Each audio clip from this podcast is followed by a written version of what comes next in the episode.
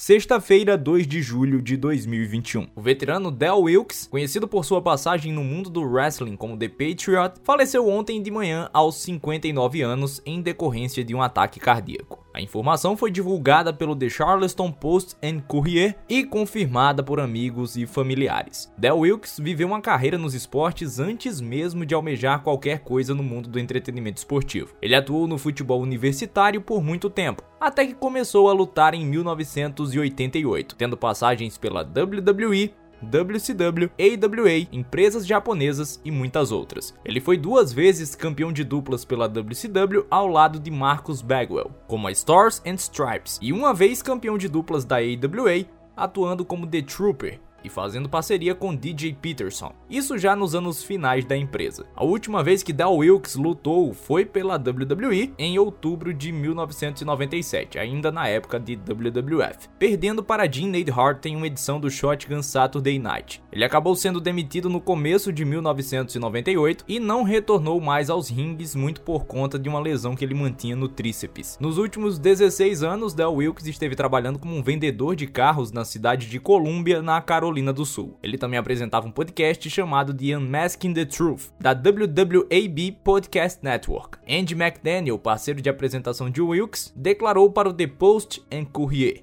Abre aspas. Del Wilkes viria a se tornar um nome que aqueles do futebol universitário conheceriam muito bem. Ele faria o nome dele se tornar familiar no mundo do pro wrestling também. Entretanto, para além dos feitos e da fama que ele conquistou, para mim, ele era melhor conhecido como um amigo. Del venceu as lutas nessa vida e se tornou uma inspiração para muitos. A nossa perda é um ganho para o céu. Fecha aspas. A WWE lamentou o falecimento do lutador em nota divulgada no site oficial e recordou de um grande combate que marcou a passagem dele em 1997, uma WWF Championship Match contra o Bret Hart no In Your House Ground Zero, ocorrida apenas dois meses após a estreia dele pela empresa. Del Wilkes deixa a esposa Cathy, com quem já havia ultrapassado os 40 anos de casado. Esse é o Rádio de Pilha Driver e eu volto a qualquer momento na sua plataforma preferida com mais informações.